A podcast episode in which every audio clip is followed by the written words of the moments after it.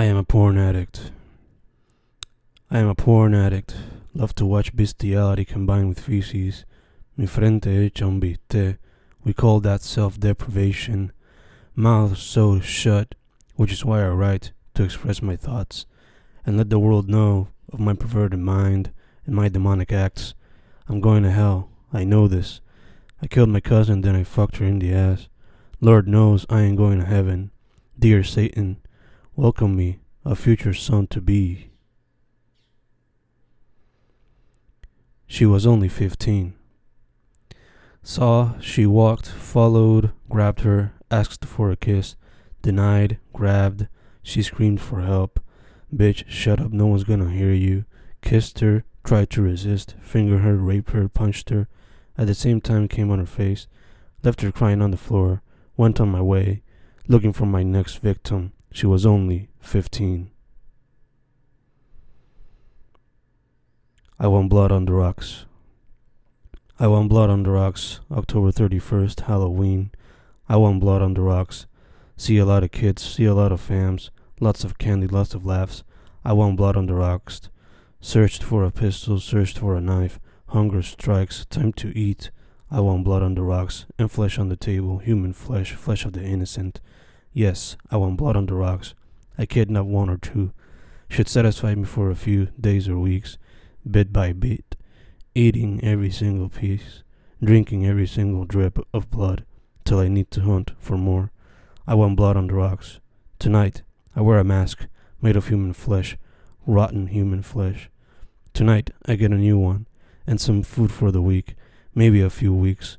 I want blood on the rocks, and human flesh on the table. I want blood on the rocks, and human flesh on the table. I just do it. Sadist, masochist, rapist, porn addict, sex offender, drug abuser, murderer, and torturer. That's what people say I am. Add to that cannibal. But I'm just me, being me. Why do I do what I do? I can't explain. I just do it. Bye, Jerry. Eat shit and die. Jerry from a house of 1,000 corpses. Cut off his hair, shove it in his mouth, make him eat it, rip off his scalp. Just a few synonyms killer, assassin, villain, criminal, devil. Just a few of my synonyms. Otis. I am the devil, and I'm here to do the devil's work. Otis B. Driftwood, from the Devil's Rejects. I am a reject of the devil, and I'm here on earth to do his bidding. Terrorize the life of those around me, except for those in my family, killing people left and right, taking women as sex slaves, and if they don't want to, their corpses sure as hell will. I laugh at your cries. I laugh at your God worshipping. I laugh at your please don't kill me. And I laugh at your fuck you towards my person. Cause none of it will make me stop from doing the devil's work. Cause I am the devil. And I'm here to do the devil's work. The Ballad of Mary and Joe.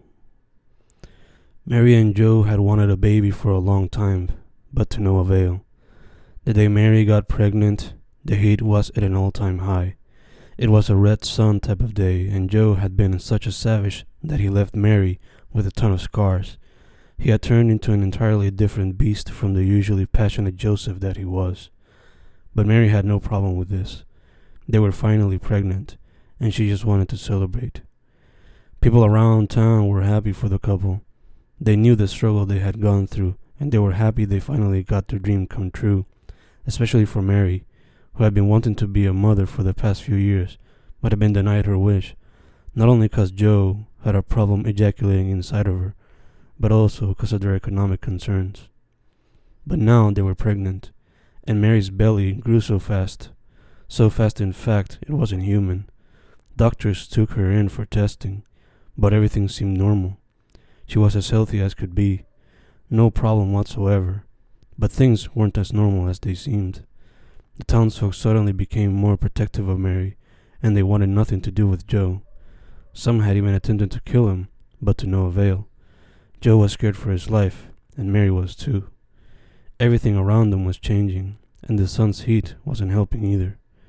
Every day would be hotter and hotter, and these days Mary's baby would kick more than usual.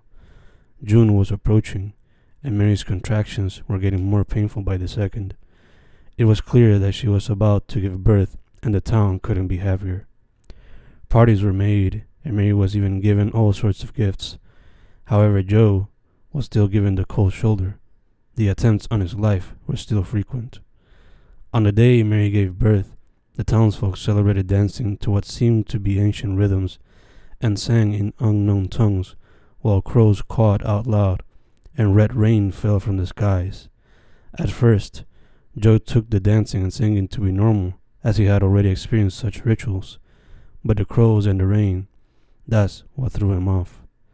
When he first grasped his newborn child in his arms, he felt a bit unsettled, to say the least. And seeing what was going on outside of the hospital doors provoked his thought even more. What was this child? He questioned himself multiple times as he watched his wife admire their new child. She smiled at him. Her wish had finally come through. She was a mom. He smiled back, comforting her, but he was troubled in his mind. Something was not right about this baby. He looked out a window to try and escape his thoughts, and there he saw something weirder. The townsfolk were staring at the hospital straight in the direction of Joe and Mary's room. Frightened, Joe closed the windows and headed back to the room. We need to go, he told Mary, but she wouldn't have it. They still weren't authorized to leave. Joe tried to convince her, but there was no way of changing her mind. She had made her decision. Joe looked out the window once more. They were still there, and now they had cockroaches, ants, and worms crawling all over them. Red rain started to pour once more, their eyes turned red. Crows started cawing again, and suddenly one of the townsfolk raised their hand, pointed at Joe, and let out a loud screech. A screech so loud all the windows in the hospital were destroyed. All the townsfolk started rushing towards the hospital. Joe quickly ran to Mary's room, and there she was with red eyes, covered in all sorts of bugs, holding their child near her heart. Joe looked at this newborn closely. It was now covered in blood, and it raised its small hand, revealing a horrifying trifecta, the number 666. Joe couldn't believe what he was seeing. All he could do was cry and scream at the terrifying truth. He fell on his knees, weeping, until the townsfolk surrounded him on all directions. He looked to his right, then his left. They were staring at him, red eyes in full force, bugs coming off their bodies and going towards him. He tried to resist, smacking and kicking them off, but ultimately he gave up. He knew he couldn't survive, so he decided to be blind to the pain. He was devoured by all the roaches, ants, worms, and unknown insects that crawled the bodies of the townsfolk and the hospital walls, having one lasting image of his beautiful Mary before she had been consumed by bugs, before she had their baby, and that was enough for him to die a peaceful yet horrific death. The next day, everything seemed normal. The townsfolk did what they would always do, and Mary couldn't remember anything from the previous day. Joe's disappearance was credited to a runaway. He was too scared to handle parenthood, they told her.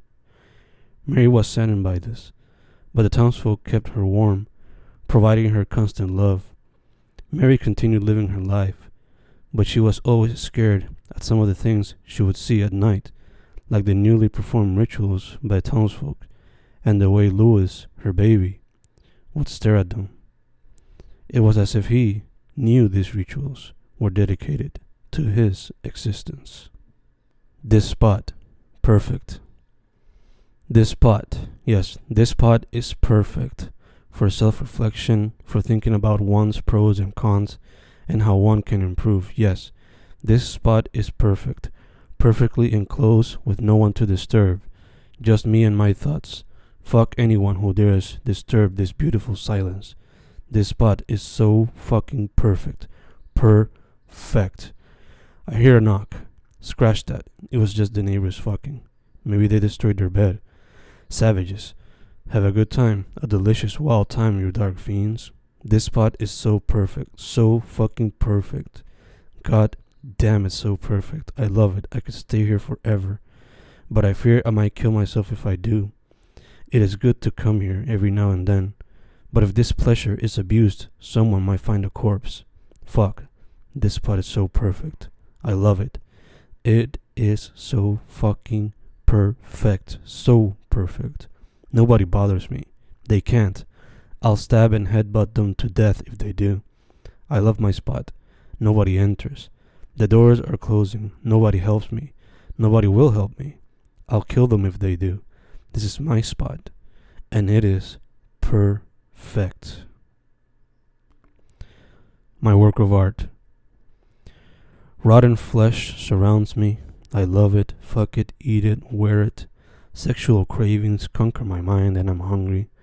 Feel myself dancing dressed in others' flesh. Can no one stop me? My house is a museum of human tissue waiting to be discovered. I eat nipples for breakfast and drink blood instead of coffee. Around the streets, you won't see me. You won't decipher my existence. I am your worst nightmare, and I am your friend. I am Satan in the flesh, and I am your friend. A fiend in disguise waiting for his next victim, sitting in park benches looking at future victims. Female flesh is their preference, but there's no discrimination. Rotten flesh surrounds me. I love it. Fuck it, eat it, wear it. It is my all, my love, my nutriment, my work of art. Strobe light. Strobe light, strobe light, open eyes, open eyes, forced eyes, forced eyes. Pupils move, trying to find something else to see. No escape. Strobe light, strobe light, brain hurts. No food, no sleep. Strobe light all night, strapped to the bed, strapped head. Strobe lights until they see red. Yelling, continuous yelling. They don't care. Starts kicking. Even more strapped now. Strobe light, strobe light, open eyes, open eyes, forced eyes, forced eyes. Human guinea pig. Brain activity. Being studied. No bargains, no plea. No way for him to flee. A lot of cursing. Not enough bleeps. Strobe light all night. Dry eyes, no drops. Yelling, continuous yelling. No help from the cops. No help from anybody. Just him alone with the strobe light, strobe light, strobe light, strobe light. He loved me. Open asshole, I eat it. Open mouth, I fuck it. Pussy, I stab it. My urethra, suck it, bite it, hit it, stab it. Make me bleed off it. Let me fuck you in the ass until I come and make you bleed. Bitch, suck my dick after I stick it in the f- dirty, filthy ground filled with worms. Suck it till I come. I said, suck it till I come, bitch. No way for you to escape. This is my playground, and you are my toy. You like it when I spank you, don't you? Look at that ass completely painted red. Put a gag on your mouth. Let me continue fucking you. Let me fondle your neck with my knife. As I fuck you in the ass. Tell me that you love me. Tell me that you love me. Tell me that you love me. I said, tell me that you fucking love me. Look at you now. No breath inside your lungs. And I'm still a horny fuck. No matter. I can feel the pressure on my dick as I fuck your rotting corpse. Tell me that you love me. Yes, you love me. Maybe not in life, but surely in death. I hope to make you proud. I stab your book. I make you bleed. Demonic acts all up of my sleeves. Blood covers my skin. Curse your god, your puny god. I am your god. I am the beast. Triple six tattooed on my wrist. Horns cover my crown. I hear your cries. You start to run. But no one's gonna save you. Come to me, let me be, let me stick this knife into your skin. Let me have the pleasure of being on you on Halloween. Apocalypse approaches, and I shall commence it. Louis Cypher, my leader, I hope to make you proud with all the corpses I leave around. Mr. Anti-Life Rape, murder, cannibalism, and even necrophilia, all across 12 years, summing to a total of 52 corpses or even more all to satisfy the need, the need of having power and control. Some would call him evil, others a product of harsh upbringing in a dark environment. But one thing's for sure the horror he caused left an entire nation in disbelief. Ladies, beware. Ladies, beware, there's a man on the loose, obsessed with you. He wears a hammer, he wears a knife, he comes for your life. Ladies, carry some spray, carry a gun, carry a knife. There's a man on the loose. He comes for you. Thirteen dead. Ladies, beware. He comes for you. He comes for you. Beware, beware. Fish. All he wanted was for you to beat him up. All he wanted was to rape your children. All he wanted was your blood. All he wanted was your flesh. House of Horrors. A house built for one purpose, one purpose alone death, filled with torture rooms, gas chambers, and all sorts of death inducing corridors. Many have died inside its doors, and he loved listening to their cries. But what about their bodies, you may ask? Their flesh? Burned in the house's basement. Their bones? Sold to the city's schools. Beware of the house of horrors. Never go inside it, or you'll be next, and he'll laugh at your cries.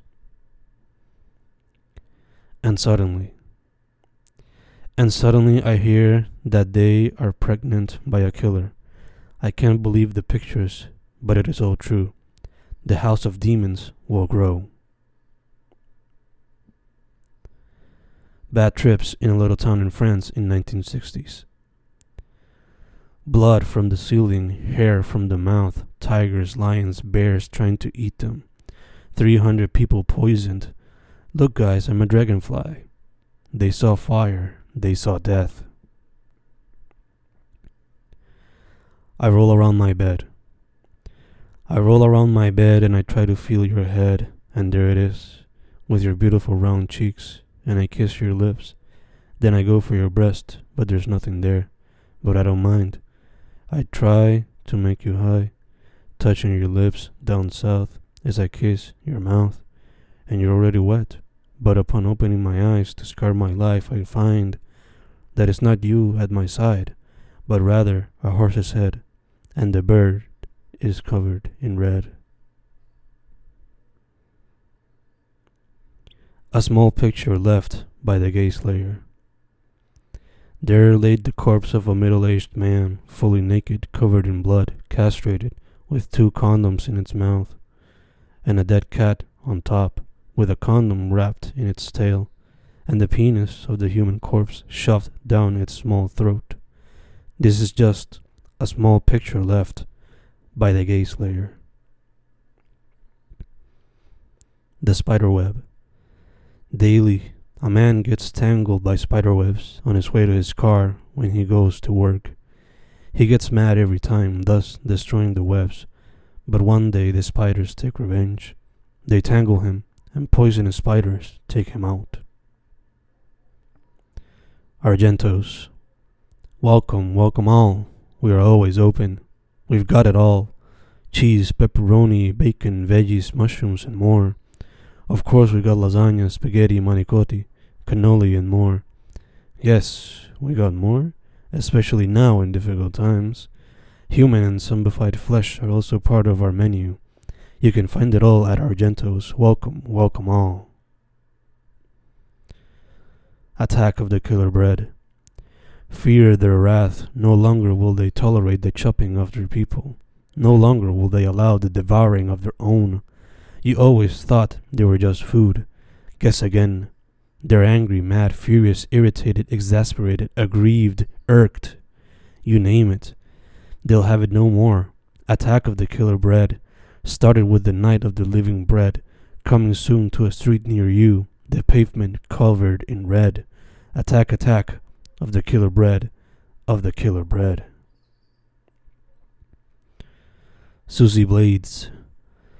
Deadly like Black Widow mixed with Beatrix, Mileena, and Sonya. Heroic like Furiosa, Ripley, and Casey. But never double cross her, cause she'll cut you down, gun you down, and more. Katana in one hand, cutting demons in half, and then Uzi on the other, shooting wolves down. Her name's Susie Blades, a blonde headed assassin turned hero in the search of justice in the dark depths of the underworld, where all forms of crime reign supreme. But with some help of her stepbrother, some form of peace can be attained. Mega Megamostro. Wrestler, ninja, and vejigante, Megamostro roams the streets looking for justice alongside his Susie Blades. Perfection unattainable, jackass at times. What can you expect from a man who wishes to be Scorpion Don Cholito and Carlito Colon, all at once. Brutal in his form of justice, comedic in his way of attaining answers, good guy at heart. They call him Mega Monstro, and when the Vejigante's power arises, villains beware, villains hide as a brutal form of power shall prowl the streets looking to instill justice like Punisher and Dredd in the past. Motorcycle wolf fiends. Motorcycle wolf fiends dashing through the streets fighting each other like Akira bike gangs to show each other who reigns king. Motorcycle wolf fiends blazing through highways, burning signs and tearing off faces along the way. Motorcycle wolf fiends laughing their way home, smoking blunts and drinking beer too. Horny criminal motherfuckers bringing chaos to all worlds. Estudio 777 Hay fantasmas en el estudio 777, fantasmas de momentos pasados que nunca volverán a ser. Hay demonios en el estudio 777, demonios de aquellos que se rehabilitaban a través de la música poco a poco. Hay pasados oscuros en el estudio 777, pasados oscuros que se quedarán pasados y jamás volverán. En la autopista. En la autopista hay una guagua abandonada, recién quemada, con un cuerpo hecho leña, y nadie se detiene a ayudar, ni siquiera a hacer una llamada a la poli, porque no quieren enfrentar la imagen o el olor de la putrefacción de uno de los suyos. The Tragedy of Vincent Valen Price, or Vincent Valen Price Blues. Well, all he wanted was to spend his days with his beloved, but life wasn't that good to him. I say all he wanted was to spend his days with his beloved, but life wasn't that good to him. Well, he was a horror movie actor who just wanted to make art and have fun, but life wasn't that good to him. I say he was a horror movie actor who just wanted to make art and have fun. Well, his wife was taken away and believed to have been killed, but he was given an opportunity to bring her back. I say his wife was taken away and believed to have been killed, but he was given an opportunity to bring her back. Well, a devilish doctor provided the opportunity. I will experiment on you, so you will become the monsters you've always pretended to be, and act for me. Then I'll bring back your beloved to full nourishment and health. To which Vincent said yes. I say the doctor offered to make the man a monster before bringing back his beloved, to which Vincent said yes. And so it happened, yes, so it happened.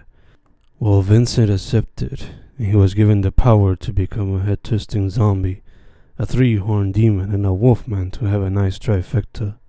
And so he acted for the rest of his days, believing his beloved had come back to life. But little did he know that the doctor was more sinister than he believed. I say Vincent accepted, and he was given the power to become a head twisting zombie, a three horned demon, and a wolfman to have a nice trifecta. And so he acted for the rest of his days, believing his beloved had come back to life. But little did he know that the doctor was more sinister than he believed. Well, upon investigation and research, Vincent found out that his beloved had been a slave for the doctor this entire time, being raped and tortured every day by the devilish scientist. I say upon this investigation and research, Vincent found out that his beloved had been a slave of the doctor this entire time, being raped and tortured every day by the devilish scientist. Well, Vincent confronted the doctor, and the doctor denied it all, but Vincent didn't believe it all, and thus ripped the doctor's throat. I say Vincent confronted the doctor, and the doctor denied it all, but Vincent didn't believe it at all, and thus ripped the doctor's throat. Well, Vincent saved his beloved, but upon inspection he found she wasn't the same woman he knew before and he wasn't the same man he used to be before. I said Vincent saved his beloved, but upon his inspection, he found she wasn't the same woman he knew before, and he wasn't the same man he used to be before. Well, Vincent spent the rest of his days searching for cures while taking care of his traumatized beloved. I say Vincent spent the rest of his days searching for cures while taking care of his traumatized beloved. And so ends the tragedy of Vincent Valen Price, or the Vincent Valen Price Blues. Monster mashed potatoes. Do you hear the boogie woogie wonderland? The kitchen is no longer what you believe. Zombified food items have brought disco balls, and this 1970s disco music plays on their playlist as they celebrate their victory over the humans who killed so many of their own. Demonio con pava.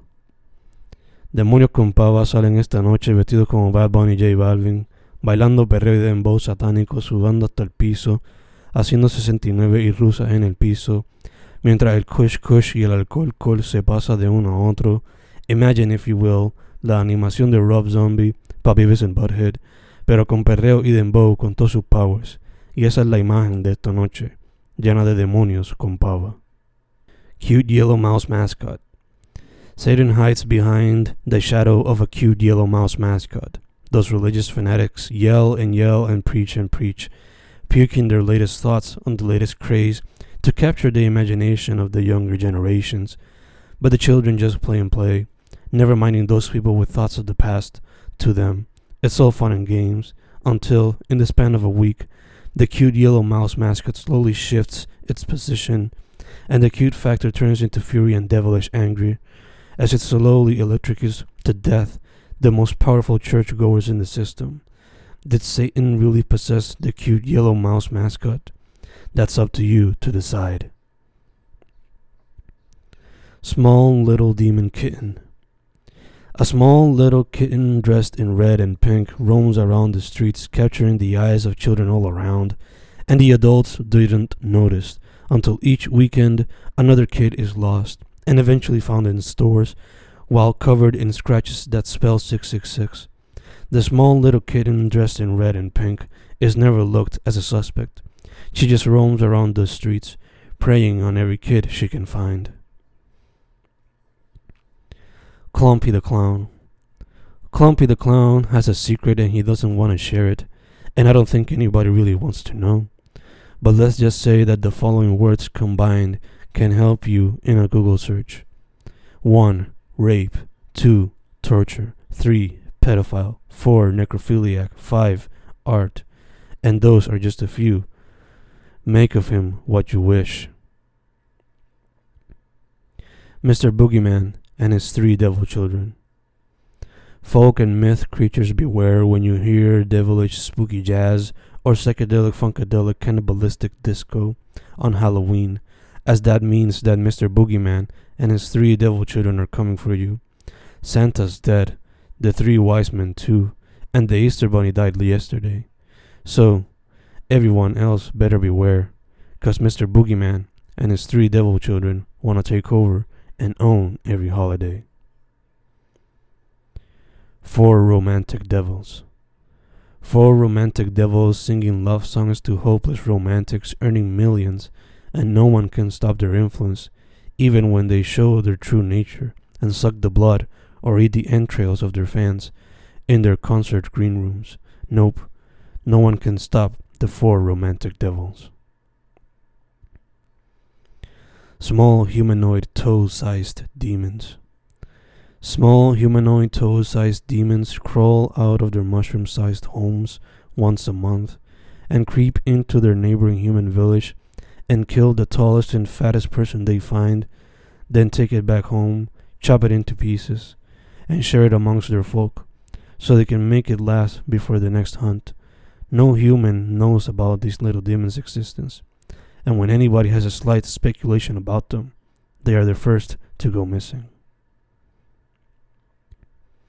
Lady Fafa. She dresses in glam and other eye grabbing forms of clothing. They call her a devil, and they're definitely right. She lures men and women to the back, sucks out their soul, and stays young and fresh. Over a millennia being a part of this world, and she doesn't intend on dying. A part of Satan's flesh, out here looking to do his will, preying on the weak, quick kill. Nothing but bones in the backstage of her shows, and nobody says shit, 'cause they know the consequences. Her deed is endless. Repulsive, bizarro dreadfuls. Six demons with six songs on each of their six albums, called the Repulsive, Bizarro Dreadfuls, spread love at first glance, but when you listen to their tunes in reverse, your soul is forever cursed to go to hell, when your day of department eventually comes. Ominous, ghastly yelling. Ominous, ghastly yelling can be heard in the distance as children play monster fueled card games and the creatures they thought to be friends suddenly become soldiers of hell. Hades Papadopoulos and the Witches of Monster World. Hades Papadopoulos always knew his mission, even as a child. He knew he was something different as part of his destiny. It was all a matter of having it spelled to him. So when he finally met his father, it wasn't weird at all. He just mastered the power of chaos, and alongside the witches of Monster World, he made everyone in Monster World kneel to his will, and set forth towards Earthrealm to reign supreme in both worlds. Las Katsup. A las cantantes vestidas de ketchup las pintaron de brujas y un mago del infierno las capturó y las hechizó con la magia de la fama, pero con el siguiente mal. Cada vez que una persona baile al ritmo de una de sus canciones, el tiempo de esa persona en la tierra disminuiría por un año y al final de todo, dicha alma sería enviada para el infierno. Ellas nunca supieron de dicho hechizo, simplemente disfrutaron y vacilaron de su fama hasta que poco a poco vieron sus conciertos disminuir en cantidad de fanáticos. E-pets. The devil comes in those electronic pets, the priest told the children, and they should have listened, as they lost their lives while taking care of those pets that showed their dark side immediately when the children tried to put them away. Threats of killing their parents and burning houses down were just some of the messages these creatures conveyed whenever the children would try to put them down. Dicky Inferno and his concert routine. There he stood, sang, and danced his famous hits with a halo on his head and devil horns hidden from plain view that would only be revealed at the end of each show when all of his fans would be sacrificed to the darkest soulnados of the depths of hell. Toro Rojo. A bull logo would represent an entire city. It would be shared all across the city, but its greatest location, the middle of the basketball court, served as a gateway to Monster World, the underworld, and other forms of hell. Every night, creatures from those darkest holes would walk through the gate and invade Earthrealm, picking up disguises before committing Satan's deeds all across multiple spots across the world. From big cities to small towns, no human is safe from the creatures that arise from the bull logo in Toro Rojo. Sinner siblings.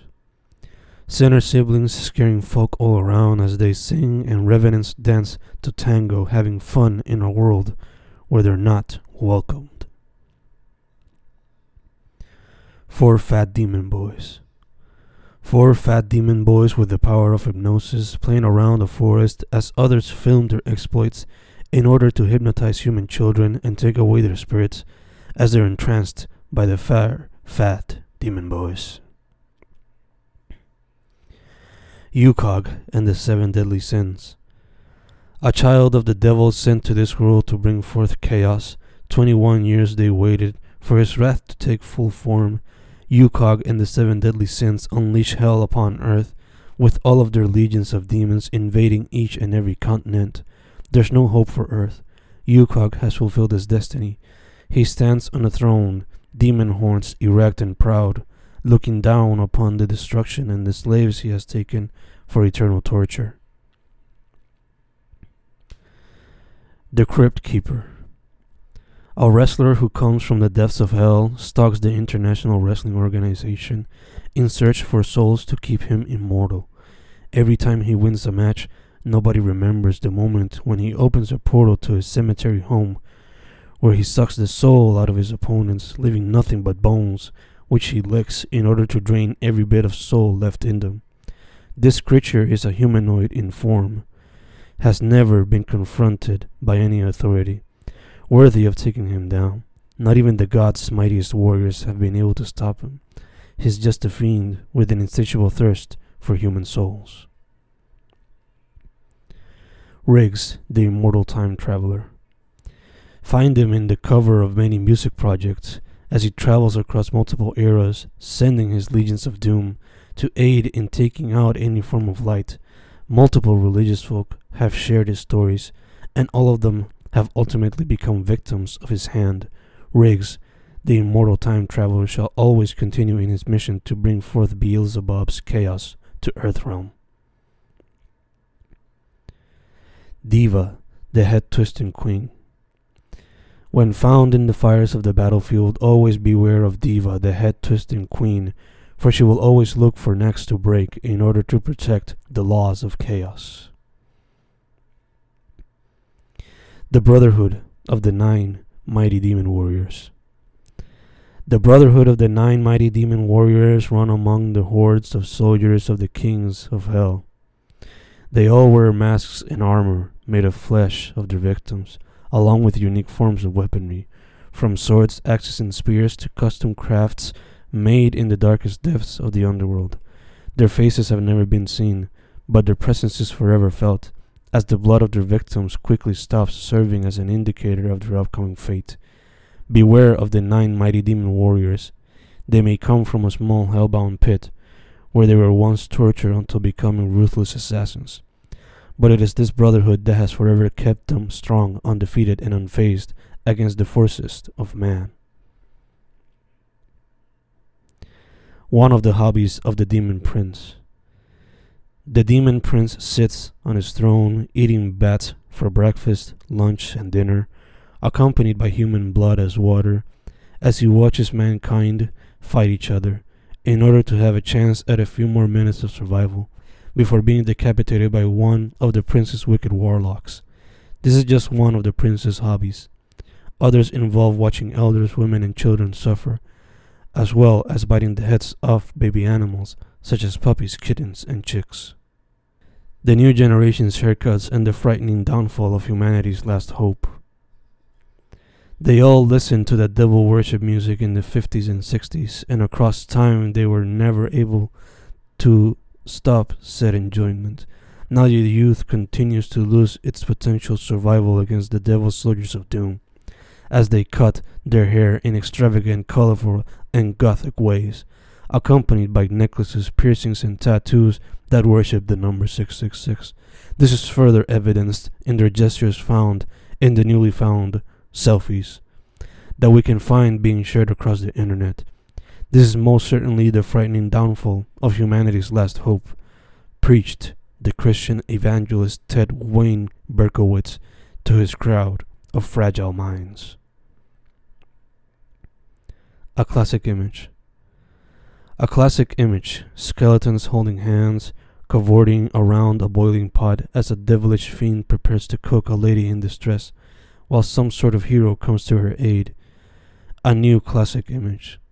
A serial killer methodically chops his victim's flesh, as he or she or they never see a glimpse of hope, because the heroes will take years to find his or her or their killer. Missing underscore ghost dot JPEG. Yes, Bob, as you stated earlier, the child just jumped into the ocean thinking he would find some sort of missing ghost. Sadly, there was no missing ghost and the child drowned. On a side note, Bob, people across the community have stated that this isn't the first occurrence of what they called the call of the missing ghost, as some other members of said community have been compelled to find the ghost after watching the so called missing underscore ghost dot jpeg online. Shared famous reporter Faye Curtis days before she too drowned in that cursed ocean a bloody rampage. Look at his eyes, look at his face, look at his smile, look at his smile. They scream madness, they scream insanity. His thoughts showed disconnection. His videos demonstrated a psycho in the making, fueled by paranoia, fueled by schizophrenia. It all led to a day full of chaos, a bloody rampage that nobody saw fully coming, leaving a town in disarray, leaving a town confused, unknowing what had happened and what had led to it. His bloody rampage is still remembered today, and it still brings forth conversations about what should be done about mental health and gun control.